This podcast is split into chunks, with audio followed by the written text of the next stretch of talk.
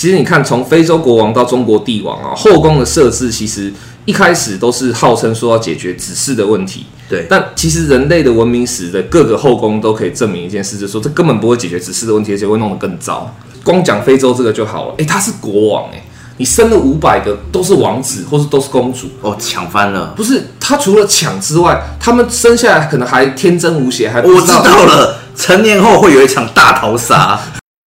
欢迎收听《灵感魔改造》， I can't find a perfect word，最需要灵感的其实也是我。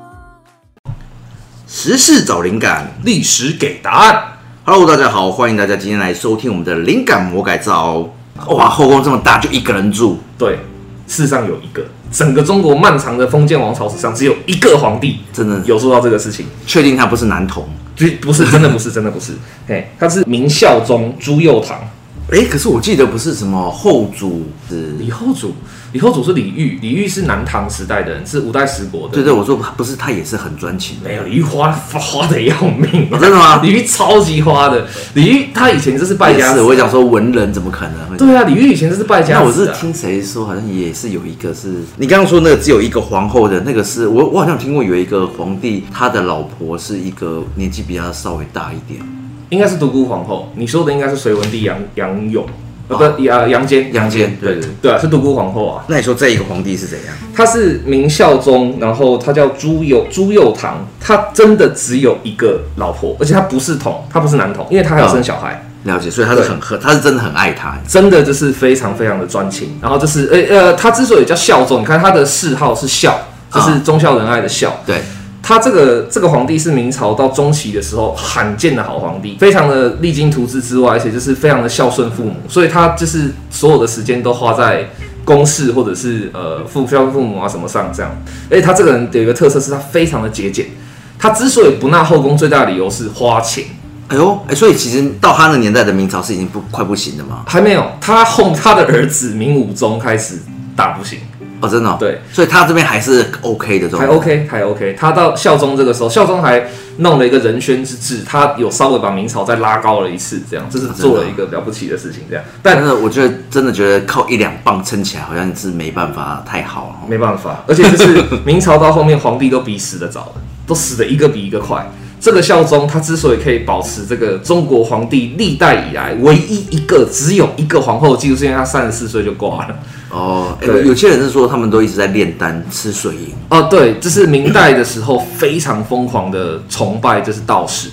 因为那是中国本土宗教，所以就是狂吃呃，他们有大量的就是呃，明代有很多个皇帝到后面都跑去修道，然后就炼丹啊，干嘛搞果了一然就大堆真的是升仙的这样子，飞仙的确是挂了。你要这样讲的话，是啊冰解冰解飞 得到了，得到了。对，所以事实上，也许啦，这是孝宗之所以可以这成为这个中国历史上唯一一个专情男子汉，是因为他三十四岁就掰了。因为其实历史上还有很多都是这样啊，就是年轻的时候也都是很专情、很对很专、很忠贞，然后老了就放荡，老了就为什么突然老了，突然间爱玩起来了？通常都是因为老了以后，然后就觉得说啊，国家也稳定了，天下也打下来了，可是我身边已经没人啦，我的老战友也死了或怎样，那我唯一的快乐是干嘛？开发副业啊，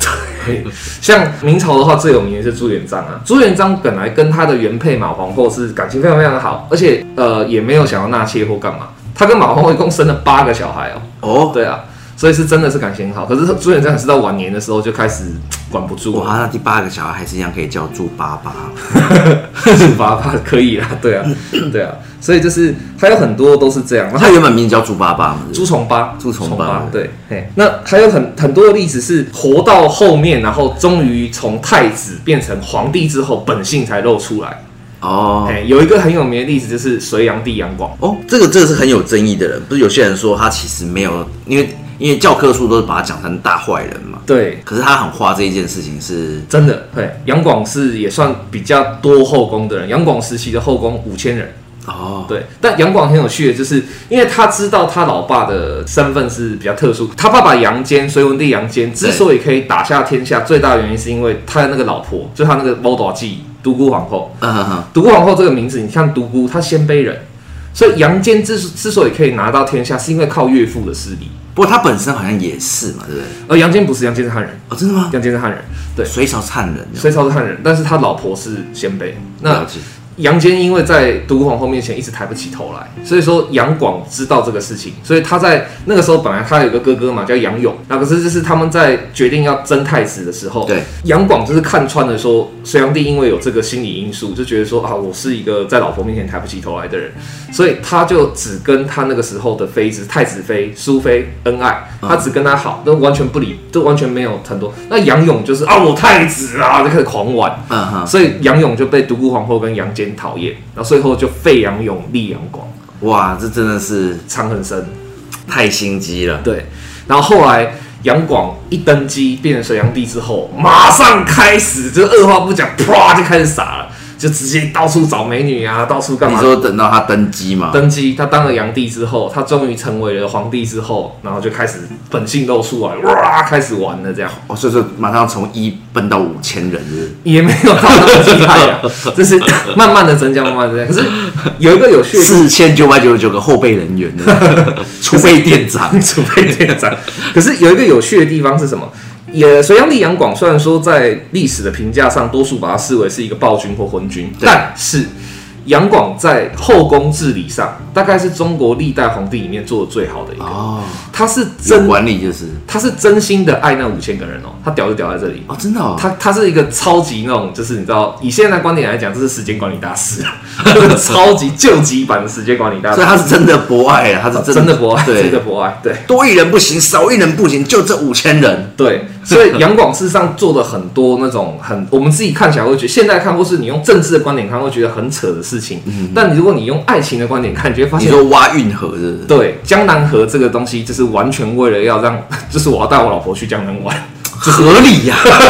而且它哎不只是对啊，全家人出游嘛，总是要挖条河来比较方便啊， 五千人一起上啊，哎、真的，他为了去江南玩，除了挖了江南河之 外，还盖了一个黄金打造的龙舟。而这个龙舟呢，它不是用人力去划的，是他的那些兵妃两岸用那个彩丝拉着那个龙舟，这样拖着走，一个非常这么的壮观。非常壮观又浪漫的场景。这我样，我啊所以在想说，在他的运河上面，在他的大船上面，那五千人都坐在那个船上面，那个杨广在那个舞台的最中间，然后还后面的朋友你们看到了吗？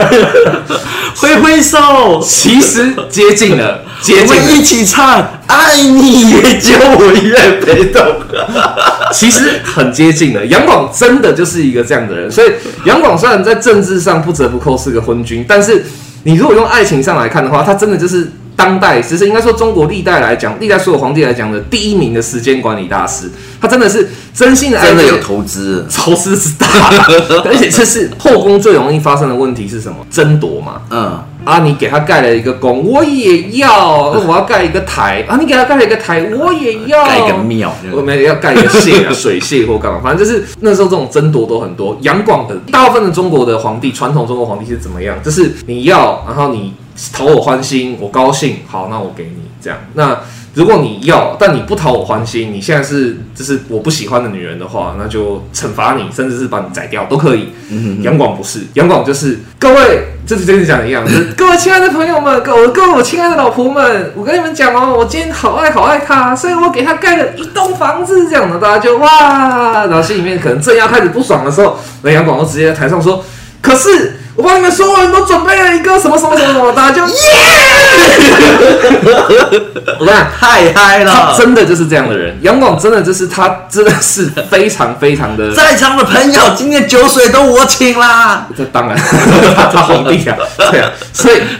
杨广虽然做皇帝是很失败，但我们必须要承认，他真的是是因为搞这档事才搞到失败。对他真是真的花太多欸钱啊其了、其实听说那个隋朝在那个时候是很有机会是超强国的，对，好像是那什么，没错没错啊我之前听人家说，就是那个什么人口，就那个那个首都人口是非哦常大之、量对非常之大，然后贸易往来非常夸对张啊，对啊对啊对啊，一个世界中心的概念嘛。没错没错，因为隋朝他们那个时候是篡北周嘛，所以宇文家族啊那些胡人什么的都服了杨坚。哦，全挺就是就都挺对，他们那时候有八柱国嘛，有八个就是各个不同的部族的，就是守护这个隋朝的国。隋朝本来很强盛的，在杨坚时代真的是很强，然后到杨广一代败光， 就一代败光。对啊，他他败光的原因是什么？就是一件事是太花钱， 这这三个字讲完太花钱， 也对啊是对。但以政治上来讲，这当然是不对的，他当然就是个昏君或者说乱花钱的皇帝。但以爱情上来讲，他真的是哦，中国皇帝中第一名的，就是后宫的达人这样。对，如果以那个什么投资的话，他的爱情是满的，而且是什么发金光的 那种。对对对，呃我跟你讲，这真的是可以肯定的一件事是什么？你知道吗？你看嘛，大部分的暴君，或者是说大部分这种昏君，对不对？对如果说他在被就是推翻的时候，像炀帝被就是隋呃唐朝起义被被李渊推翻或被李渊快打爆的时候，会发生一件什么事情？就是他的嫔妃都会逃嘛，啊、都会离开他，甚至会去背叛他或干嘛，对不对？炀帝屌就屌在这里，他到死的那一天为止，他的后宫没有人背叛他，在《隋唐演义》里面有写，罗贯中《隋唐演义》里面有描述，哦他真的是全追随。全追随，真的，而且就是他有一些后宫自愿保护他哦，就是自愿就是拿起武器来保护他，两个字，铁粉，的确是啦，这就是铁粉了、啊，的确是啦对，啊所以其实很可惜，他其实是有这绝对不是订阅这么简 单。对，这不是订阅那么简单。可是，所以真的很可惜，这表示说，其实炀帝是非常有收人心的能力的，他只是把这个能力全部都点到了爱情上，有点可惜。对啊，所以真的是另外一个观点来看的话，其实隋炀帝在爱情上或在后宫管理上，他真的可以说中华第一人啦。但是他没有生出五百个，就是没有没有没有，应该应该没有啊，应该没有。哦对，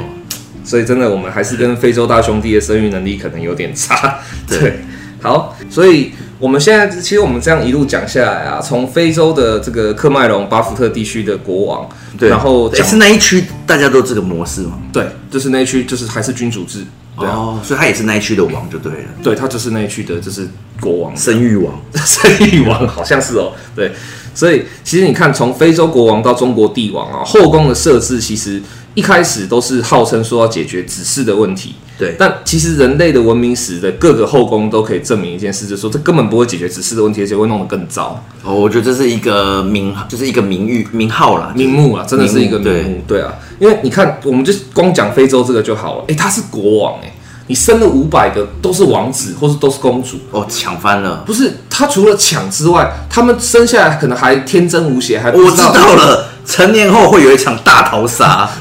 就算是不承认的，五百个全部丢到一个荒岛上没有面去。光是你光想他的讲教育养育费用就多可怕、他再怎么样都是王子公主，他不可能拿的用的跟平民一样吧？可是都是自己人呢、对啊，所以这可怕的地方在这里。如果你有这些都是自己人呢、太棒了。对啊，你有五百个王子公主的时候，你国家税收应该所有全部都是丢到这些小孩子身上了吧？你还有什么差不多？对啊、你还有什么力量？还有什么余钱去做别的事吗？几乎没有啊。所以第一个最可怕的问题就是说，当王族或者说贵族膨胀到这个地步的时候，那个钱是花的很可怕的。你看炀帝也是，就是花，因为在五千个女人身上花了太多钱才亡国。如果是抢太子这个问题的话，我觉得应该就会根据他们的母亲的阶级会决定嘛，对不对？如果是中国的话是啦，但是如果是非洲我就不知道了，这个要怎么抢啊？嗯毕我也不，竟非洲大草原什么都有可能是啊，没有啦，应该没那么，他们应该还是很先进的。不知道不知道他们的就是逻辑模是式什么？对，可是中国的话，你想想看，像宋徽宗就是有遇到这个问题，就是他生了这么多，他一共生了八十个，这八十个人里面到底谁可以继承大统？其实那个时候也闹了很多很多问题。嗯那时候南宋是真宗继位嘛，就是他其中一个庶出的孩子继位，事实上也有但是俘虏那十九个应该没没有门票了。没票了啦，对不可能、啊，你都在那边当俘虏了，你要当什么？对啊，所以这这第一个问题就是说，这是当王室的膨胀到这么可怕的时候，这是很很很花钱的。第二个就是说，这么多的孩子，那一定会争地位，争就争到一个就是到最后一定会弄得很糟糕。对然后再有一个原因是因为后宫这个环境，我们刚才都都都说了，它是很多很多个女人争抢一个男人这种不正常的情节。对，而且最可怕的是，如果是大家是自由竞争，那也就罢了。不是，你们是追求一个男人，而是这个男人对你的生杀是有绝对的掌控权，而且不只是你个人的生命而已哦，你家族也会被影响。中国历来后宫不表表现不好的话，嗯，会惩罚到家族去的哦、中国历来后宫不乏有那种，就是说因为被陷害，或者说因为什么原因这样，就说啊，你女儿送到后宫来，竟然欺君，或者说竟然怎么样，全家杀光，这种也是很多。对的，这我觉得这也是一种挑战啊。当然，如果是好的话，就一起那叫什么，一人得道。鸡犬升天，对，对啊，可是事实上，这种环境一定会扭曲人性，因为这个人他拥有的权力太大了，它既可以控制你的生死，可以控制你家族的生死，它甚至可以控制你幸福不幸福或干嘛。当你一直都处在这样的环境，其实一堆女人都在这样的环境下，嗯那个一定是我觉得后宫一听起来就是一个超扭曲的地方了。扭曲跟变态，一定会这样，因为对你那个建构的原则就本身就非常的扭曲跟变态了。所以另外一个最大的问题就在这里，后宫号称说要解决子嗣的问题，但你在这么病态的环境里面培养的小孩，能够正常到 哪里去？对啊所以国家会灭亡，就是慢慢的走下坡。基本上，其实后宫占了很大的因素，对。对，因为你到中国历史上尤其常看到一个状况，就是一个明君或是一个了不起的呃英明的君主传给他儿子的时候，明明是他生的啊，对就变成一个暴君。因为在烂的环境里面，对，你再怎么好的走，都把你扭到坏了。没错，真的很多很多中国的这种关键失败点都在于说你在从小在一个太病态的环境长大，所以其实小孩的种再怎么优秀，环境烂也是，嗯，整晚还是烂掉。对啊，而且后宫最可怕的地方就在于说，因为尤其是子嗣越多的后宫，像你看那个呃康熙就生了很多孩子嘛，对，你看康熙那个是用雍正那时候的那个夺嫡的那个战争多么凶啊，对，那个呃步步惊心嘛，最后、对啊那是四爷还是四爷就是二爷获胜之？是也是也是也就是雍正，对，我我觉得那个真的是太太血腥了，对啊，所以你看那个才十四个针还。不得不玩哦，不得不玩，对对对对，不得不玩你你不玩，你你就算说哦，我置身事外，我我真的没有打算要，他也要找机会把你先宰掉，这样或是要确保说你完全放弃。那那个完全放弃，你是要付出代价，嗯，你可能是要交出财产啊，或者怎么样什么的，那那都是不容易的事情，对啊。而且从小让小孩子生长在这种妈妈会主动告诉你说，你就是要不择手段去弄死你那个同父异母的哥哥，或者你就是要不择手段去弄死那个你同父异母的妹妹。这种环境下长大的孩子能够正常到哪里去？所以有像刚刚我们讲那个很专情、很专情的明孝宗，对不对？他只有一个皇后，可是他的儿子叫明武宗，是一个有名的昏君，有名的大昏君，哦，真的哦对也坏了嘛，也坏了。对哎、啊、可是他也没有其他的人跟他斗来斗去啊，呃，他他虽然没有其他的人跟他斗来斗去，可是因为孝宗太节俭，节俭过头，以至于说明武宗从小就常会有一种很奇怪的感觉，就是说。哎、旁边的那些亲王或是你皇帝的，就是我伯伯或我叔叔的孩子，都过这么好，我靠，我怎么过这种生活？哦，不平衡开始出不现，停的会出现。好像怎样啊？其实我觉得过皇帝小孩的这种生活就一定会扭曲啊啦，一定的，而且帝王学本身就是一个不大正常的学问啊，他会确实故意让小孩子去做一些残忍的事情或怎么样，因为他认为说你将来是要统治世界的人，所以但是我刚刚想想，我觉得你说正常不正常，那也只是因为他是少数，别人是多数，所以才觉得他跟别人不一样。也许在某个地方那样子的概念，可能才是一个正常。所以其实，在这种残忍的这种病态环境下、啊，就是后宫说穿了，其实就是满足父权跟这种家天下狂想的扭曲产物。因为后宫从唐代开始出来之后，或者说唐代开始建制完整之后，你看又走了多久？唐宋元明清这样走这么久下来，事实上早就累积足够的经验跟历史，可以看得出来说后宫这东西不好。但为什么没有任何一个大臣或没有任何一个人敢在中国的封建王朝的时候跳出来说：“皇帝啊，我们看了前面这么多人都失败了，我们不要搞后宫好不好？”为什么没人敢说这对，为些什话么？呀？很大的一个原因就是，这等于是直接挑战他老二啊！哦你这是直接挑战说，你虽然是皇帝，可是你没有这个权利哦，你不行，这是大忌中的大忌。那个弄不好，诛三族、诛九族都是有可能哦，。因为就是不让他开心的意思。对，所以其实后宫这个东西，它真的就是一个古时候封建余毒，或者说就是这种绝对军权或绝对父权之下的一个最扭曲的直接产物。而且嗯因为这是一个最大公约数，所以没有人敢真的把它给废除掉。所以这是它，你你帝制有一天，后宫就有一天，这样这是了解。好，所以这就是我们今天的结论。对，所以我们还是把后宫留在 A C G 世界或者空想就好了，千千万不要在这个世界就是傻傻的实践呐、啊各位。对就是真的后宫，就是就算你在这个世界，就是就是尝试要去弄它了，你自己看一下，就算你厉害如王永庆，厉害如就是那个呃张荣卫，呃呃，张荣对伟、张荣卫对。唐日荣，呃，对唐日荣这些人，你即使家财万贯如他，权力请天如他，也而且他们跟以前的后宫比还算少哦，就几个房而已这样。好，我知道了。我们的结论就是快睡觉吧，梦里什么都有。 呃，也可以啦，对啦，对啦。虽然说男人可能心中或多或少都会有一点点那种后宫梦想，但真的，你看从历史里面、从现实里面，包括从现代里面，有后宫的真的都没有什么好下场。对，这就是我们今天针对低卡的一篇文章。这国王拥有一百位老婆，生了五百个小孩。好，所以感谢大家今天的收听，我们是灵感魔改造，我是酒吧魔人，我是林杰。下期再见喽，拜拜拜拜